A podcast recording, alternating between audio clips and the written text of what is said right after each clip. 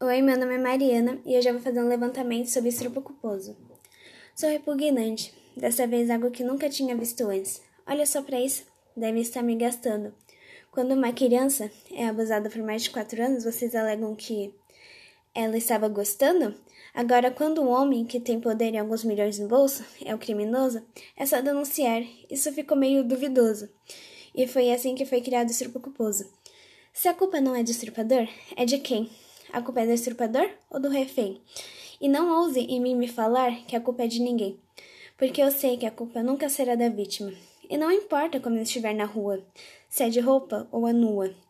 E se o não só tem um significado, então se eu o disser, você cala-se e saia do meu lado. Vou aqui levantar uma questão: quantas mulheres vão ter que aguentar isso? A cada nove horas, uma mulher é morta. E o feminicídio, que só faz aumentar enquanto os presos estão diminuindo? Ah, é.